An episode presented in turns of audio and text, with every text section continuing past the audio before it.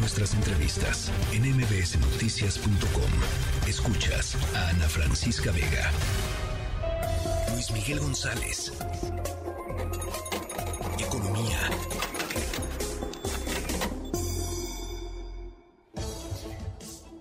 Luis Miguel González, tú traes eh, a la mesa el tema de Pemex. ¿Cómo estás, Luis Miguel? Eh, buenas tardes, Ana Francisca Vega. A ver, eh, muchas de las personas que nos están escuchando estarán más o menos al tanto. Pemex ha dado muchas noticias en las últimas semanas. La más reciente, el día de hoy, presenta unos resultados, yo diría, extremadamente buenos para el cuarto trimestre. Eh, nos dice el reporte Pemex que tuvo ganancias por 106 mil millones de pesos. Siendo la mayor empresa de México, yo diría el símbolo de mucho de los esfuerzos del gobierno del sector energético, creo que vale la pena poner en perspectiva esto. Primero, y hay que decirlo con todas las es mucho mejor un reporte de resultados en donde haya ganancias respecto a uno que haya pérdidas. Sí, totalmente de acuerdo. Luego tenemos algunas cosas que vale la pena explicar. Son 106 mil millones de pesos con algunos milloncitos más como, eh, como estado de resultados. es lo que ganó. Pero vamos a decir que la cifra tiene un asterisco sobre el que hay que reparar.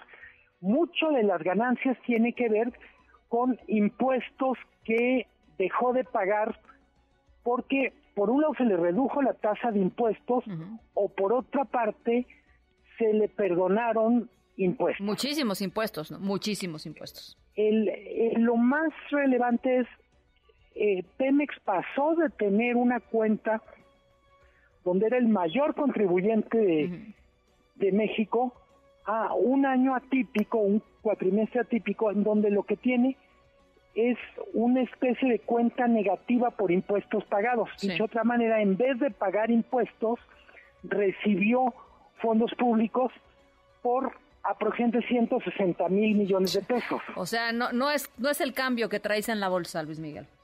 No es el cambio que traigo en la bolsa. Es más, si buscamos bien en tu, en tu monedero, a lo mejor lo encontramos.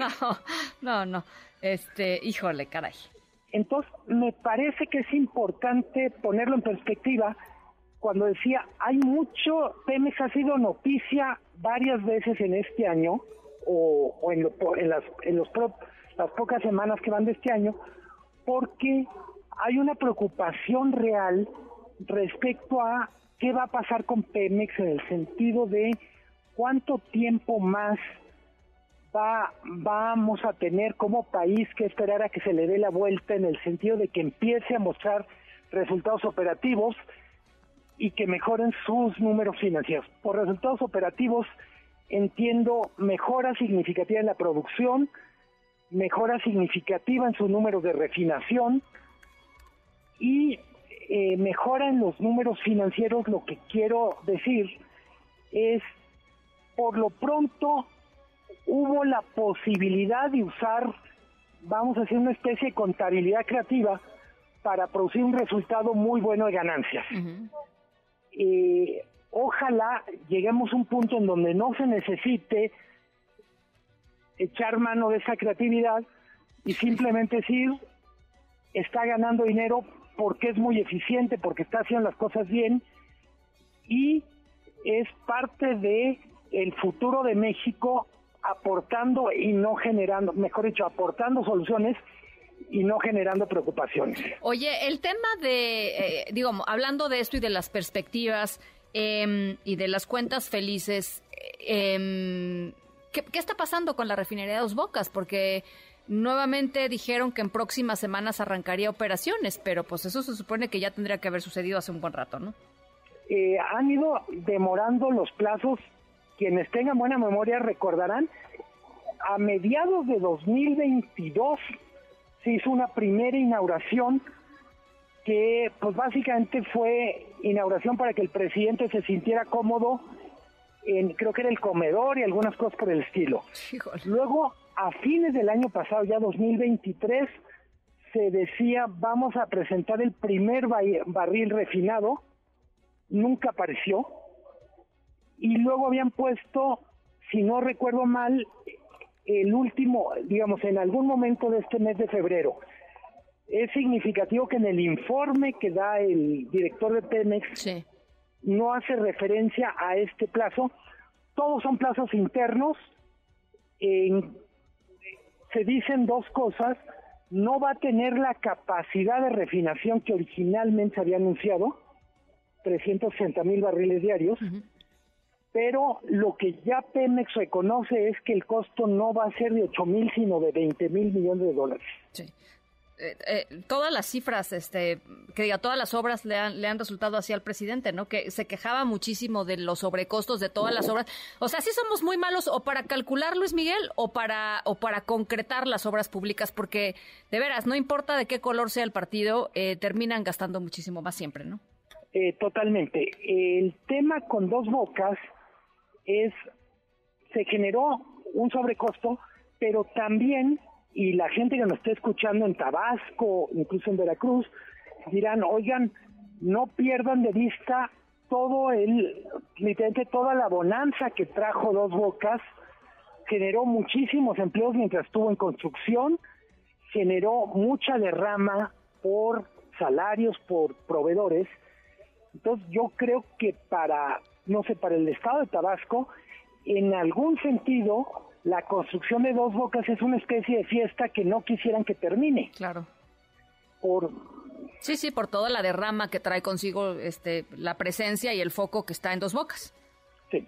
Eh, fuera de Tabasco, pues uno lo que dice es, si en vez de costar 8 costó 20 mil, pues que literalmente que entre un auditor y nos explique, de preferencia un auditor independiente. Híjole, bueno, pues ahí está. Entonces, eh, importante la aclaración que, que, que, pone sobre, sobre la mesa, aclaración que no podemos esperar de pues del gobierno federal, ¿no? No, y creo que vale la pena enfatizar, Pemex va a necesitar trabajar mucho tiempo para darle la vuelta a, pues básicamente un estado de resultados donde no está produciendo más, no está vendiendo más, no está exportando más, pero lo que sí tiene apoyos del gobierno federal como nunca había tenido. Pues sí. Ahí está, impuestos, impuestos, ¿no? De, los mexicanos ahí metidos. Absolutamente. Gracias, Luis Miguel. Como siempre, un gusto. Igualmente. Eh, la pregunta es, ¿en eso queremos que estén nuestros impuestos? No sé. No, no en escuelas, no en, no en un verdadero estado de seguridad social como el de Dinamarca, tal vez, ¿no? Vacunas para los niños, ¿no? Esos 6 millones de niños que se quedaron sin vacunas durante el 2018, durante los últimos dos, los primeros dos años del presidente López Obrador. No sé, creo que habría otras, otras prioridades para, por lo menos desde mi punto de vista, habría otras prioridades de eh, gasto en, en, pues eso, en, la cuestión pública. El presidente dice que no, que la soberanía nacional depende de que se salve a Pemex. Pues, Pemex no está salvada, y llevamos este cinco años y cacho del sexenio del presidente López Obrador y miles de millones de dólares y, eh, eh, pues ahí en, en, eh, en Pemex.